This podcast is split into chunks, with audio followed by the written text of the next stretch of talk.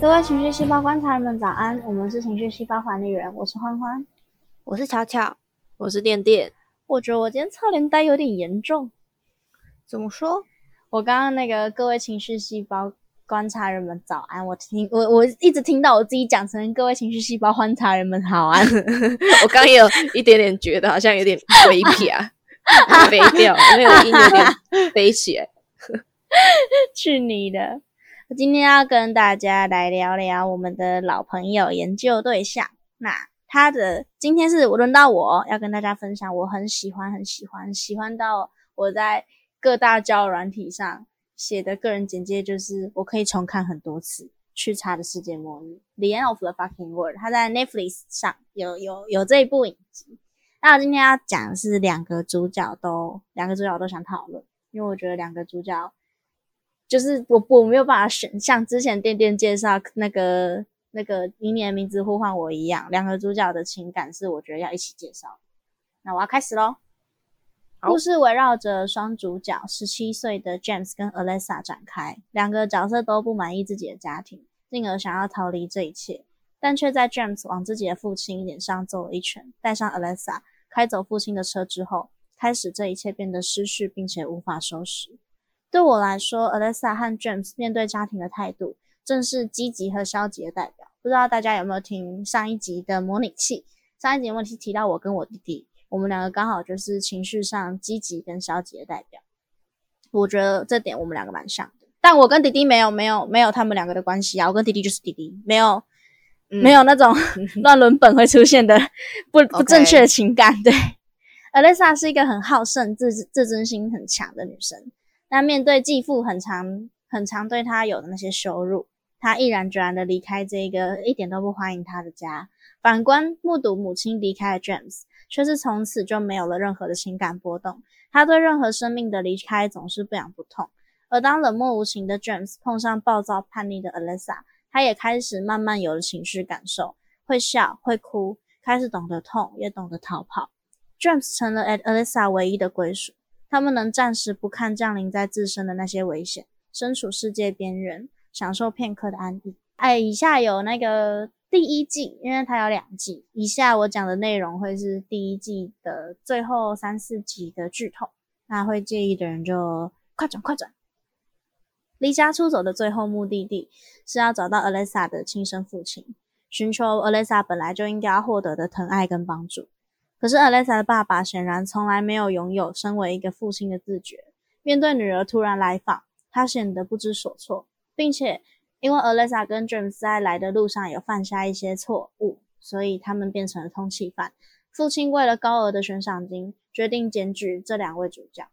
Alessa 失望透了，他没有想过自己从小挂在心上、当做偶像崇拜的父亲，竟然成了此时此刻危及他生命最严重的人。他对着父亲说。如果你要抛弃孩子，那么一开始你就不应该生下他们，只会害他们一辈子都以为自己做错了些什么。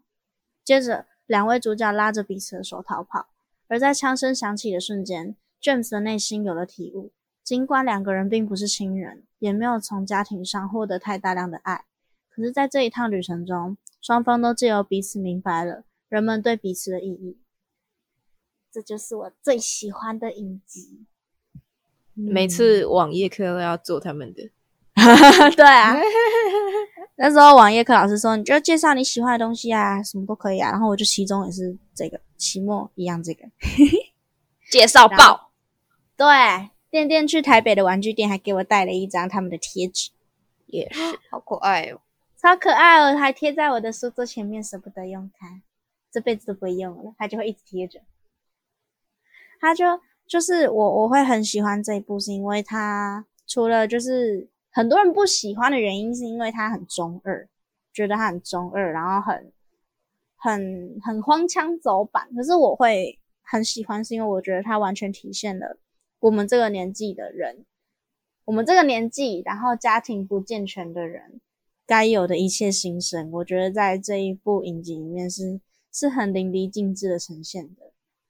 所以我真的真的很喜欢，就是在看的时候也是会会也有很多地方是我很想哭的地方。然后 Alessa 说的很多话都会让我觉得对，那也是我对我自己原生家庭的感想，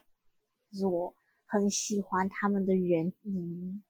好看，真的好看。主要还是因为上一集跟大家分享了滴滴的故事，然后我就觉得终于是时候。因为之前巧巧就说你这么喜欢，你怎么从来没有在研究对象想要介绍？哦，对啊，再等等，再等等，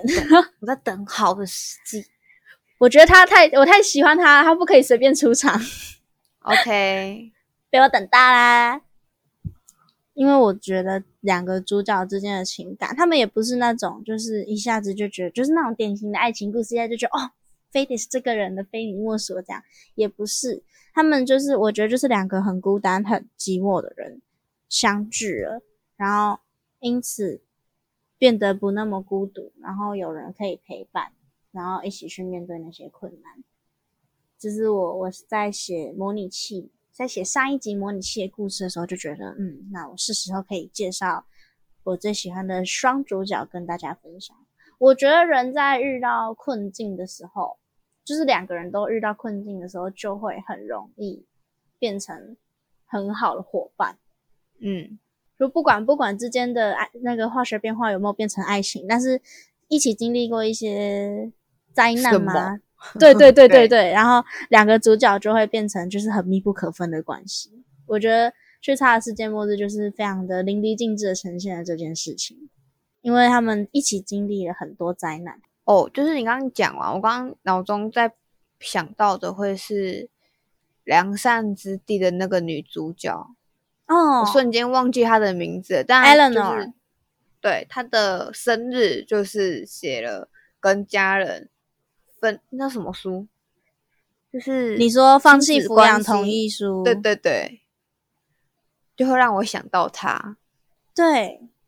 对我我我其实还蛮生气，有人说这一部很荒腔走板，也是因为我觉得很多人都不知道家庭缺失的小孩心理到底可以扭曲到什么地步。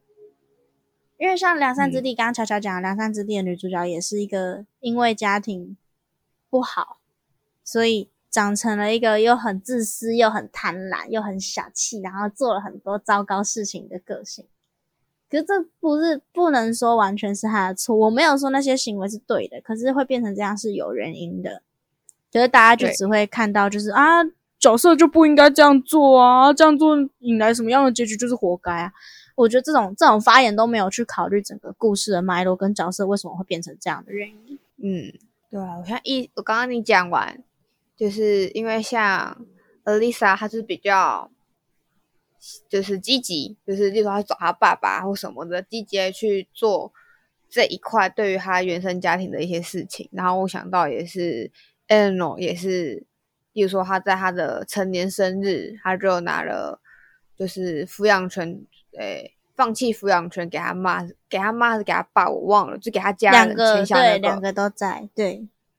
然后他们就彼此之间就是没有关系了，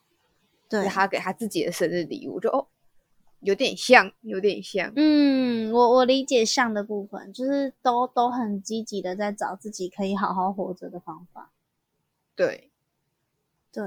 我也我也觉得这部分来讲 a l e n o 跟 Alessa 很像。我也觉得《梁山之地》很好看。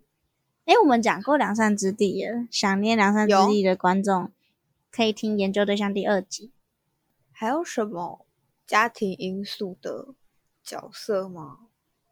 我刚刚一瞬间很想讲蜡笔小新的阿呆，但我想想，他只是家人没有出场，家阿呆家人从来没有出场，你有注意过吗？我知道啊，啊，这有什么关系？就是你不觉得五个小孩里面阿呆是知道最多事情的人吗？对知道最多，知道最多很很很微很微小的细节，然后也会知道很多奇怪的知识。对，就是家庭缺失的小孩都会比人家的敏锐力、敏锐度还要高，我觉得。他也没有去，他就只是对，就像你说对，所以我所以我刚 我刚刚就闭嘴了，但是我我又我又想说，哈，算了，不然讲一下好了。我想一想就，嗯，好像不太一样，但是嗯，哦，突然想到了，只是突然想到跟家庭因素有关的话，会让我想到我有个朋友，就是他本身也很糟糕，就是我不说糟糕，不是他做尽了很多坏事，是他的心灵状况很糟糕。嗯然后也是因为他家人的关系，然后就我曾经就会有说过，那你因为像因为看过《良善之地》之后，就会觉得，因为在看之前都会有一种孝顺父母那种心在我的心里头，所以当有人可能对他的父母很坏的时候，我就会不能理解这一切，为什么你要这样做？他再坏，他还是把你养大啦，我就有这种想法，你知道吗？然后看完《良善之地》之后，我就我那个朋友他就会讲，他之所以状况这么糟，一切都是来自于他的父母原生家庭。然后我就提了跟女主角一样的事情给他，然后说还是你就搬出去呢，你就不要再住在你家了。可能 maybe 就像你弟弟一样，就跟你弟弟这样讲说，就是你就搬出去啊。嗯，但我朋友回我的是，但他就是没有办法这么容易的切割啊。即使你在讨厌他，但他就是你的家人，你就是没有办法发自内心的断开这个一切的关系和连接。我觉得哦，好像有点道理。是啊，是这样没有错。就是我觉得所有的所有的困境最难解的，绝对属家庭是第一名，第一难解，世界级难解。朋友不喜欢，你就好讲难听的，你就换个朋友或什么，你就是逃离这个环境。可是老公不喜欢，你就人换个老公，你就对，你就离婚，你就分手。可是家人你没有办法分手，你没有办法去选择你的家人是什么样的人，就对。很难呢。而且我男朋友稍微懂一点法律，他那时候跟我一起在看八点档的时候，就是也会有那种我要跟你断绝我家的关系，他就在旁边帮腔说没有，法律上没有这种东西，你没有没有断绝的关系这种事情。你哦父母过世，对，没有没有这种东西。你父母过世，你可以抛弃继承或是干嘛，可是你如果父母还在世，你要跟他，就是你你要跟他，你要申请那个不抚养。不抚养父母的那个，你要提出父母其实没有照顾过你的证明。所以如果没有照顾过，对，就是你的成长历程上真的有受冻、有挨饿，才有办法去做这一个申请。就是你不想管父母，不然你对你父母都是有义务抚养权的。即使今天他们对你，就是对你是心理、心态上的那种虐待，或者是没有给你一个完整的童年，或是长期的情绪勒索，那些在法律上都不成立。哇，很难呢。没有错，所以家家人是超难、超难、超难解决的问题。会不会是因为儒儒家思想，就是就是教导我们就是要孝顺父母，所以才会有这种法律？然后在常人眼里会觉得这是理所当然，这是正常的事情吗？我觉得跟儒家有关，跟跟亚洲也有关，就是要有孝道这件事情有关，就会变成嗯小孩怎么样都要都要听。因为我刚刚在想，因为因为影集《梁山之地》有演嘛，所以那就势必国外是可以做这件事情的。对，那就在想，哦，台湾不行，那为什么呢？然后我刚刚就嗯台湾可以，可是可可是就是很提难呐、提条出来的件证明，提出来的证明很很难。太难了。就是因为他你要申请拒绝抚养、免除子女之抚养义务的条款，是你需要先提出父母未尽抚养责任的证明。可是如果他今天就是又有供你吃，又有供你住，又有供你睡，只是每天会跟你说一次你好丑，就就就没有办法。对，超难。你好丑，你 好丑，我去查过了，然后就跟妈妈说，我以后不要养爸爸啦，搞屁事哦，他们养我，不给我生活费。然后妈妈就说，你以为那么简单？都帮你问过了。都帮你问过了，居然 对啊，因为我很常跟妈妈说我不想，然后妈妈就去问，顺便因为妈妈那时候在打离婚的官司，但虽然没有最后没有成功，反正那时候就问律师说啊，我女儿讲这样这个情况是有可能发生的吗？然后对方律师就说不可能啊，因为你跟你先生没有离婚啊，他如果要免除就是两个一起免除啊，啊你们也有养他啊，实际看起来你们也是主要收入人啊，所以不可能啊。哦，哦，好的，大概就是这样。好好的，对没有办法，想那个角色有之前也有角色单元有介绍过的谭雅，啊，哦，对，他的妈妈他妈妈也是最怪那种。真的是最怪那种。有兴趣的听众在上一集，哎，今天把我们很多角色都串在一起。对哦，我我说今天是炒冷饭日，没有，我们今天还是要讲新东西。之之前有一张有有一张梗图，就是写说要怎么创造出一个好的角色，然后第一条要先有悲惨的身世背景，对角角色之必要。想到的另外一个角色是也是 Netflix 的影集《性爱自修室》的 Otis，哦，为什么？因为他爸妈也是，他小时候也是大概国小左右就撞见他爸爸外遇，然后他那时候还不、不知道什么是性，他就跟妈妈说：“为什么那个爸爸，哦，我爸爸在那个爸爸书里面 哪个爸爸？哪个？爸爸。很多爸爸？很多爸爸。就是爸爸为什么在在书房里面跟那个女生脱光光，之后他们家庭就离异，导致他青少年时期没有办法很很正常的面对性这件事情，他没有办法打、哦。打手枪。他还要假装自己有靠，然后按乳对。液在卫生纸上。对，然后他妈妈因为离婚之后，他会他妈妈会找很多呃比他年轻的男生，然后发生一夜情，然后那些男生都会在早上不小心走错，他们要去厕所，然后就走进他对房间，对他就会 Otis 就会很很很很习以为常，但是就有点难过这样。嗯，对啊，对啊，他也不可能搬出去啊。这也造成 Otis 他变成一个个性比较比较个性比较内向，然后比较怯弱，比较什么都不太敢讲的的一个角色。其实现在自修室的很多角色都都是家庭家庭有状况，像女主角妹夫也是，妹夫她是就是妈妈是吸毒，嗯，对，就也让也让妹夫承担了很多不属于他这个年纪应该要承担的责任。还有那个，Adam 对，Adam 也是，Adam 他们家也是，爸爸是很权威管教的那一种，就、嗯就让 Adam 变成一个很乖戾，然后有点有点怎么？他很压抑，嗯嗯嗯嗯嗯，压抑压抑，你很会形容。嗯，因为他的事件，他的性爱事件，就是他没有办法秀秀。羞嗯羞他在他在跟女朋友黑黑的时候，他没办法秀秀，因为他因为他很怕他在秀秀的时候，他爸突然走进来，然后他没有办法停止他秀秀时候的高潮。唉，没错，就听下来，就你不觉得这种很多事件都主角都是高中这个年纪吗？就是还蛮多、嗯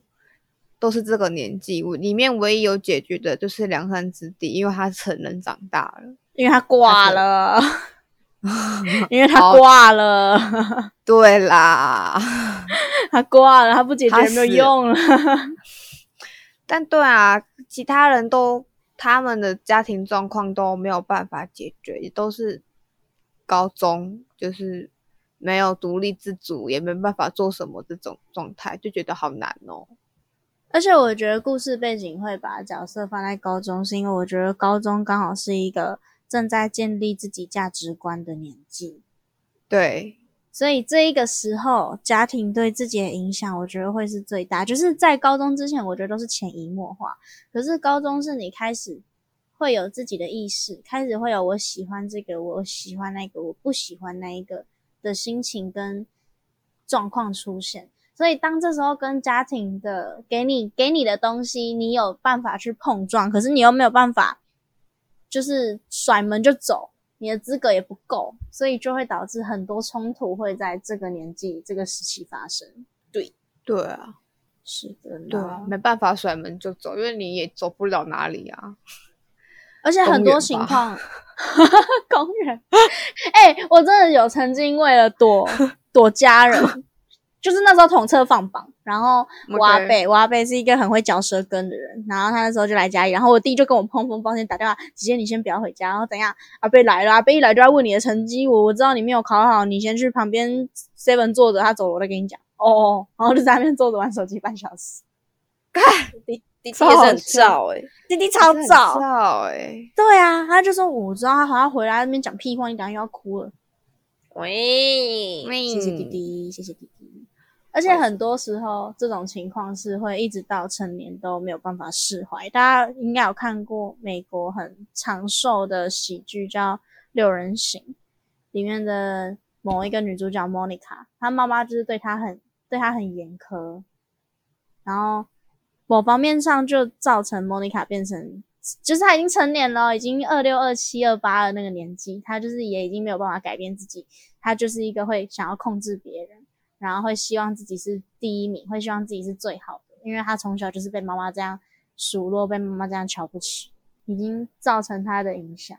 哇，有一次他的朋友还不小心就是脱口而出 “mom”，然后他就说 “What did you say？” 他说 “呃、mom”，他说 “Monica 的 mom”，不是 mom，我 吓死，他差点死 掉。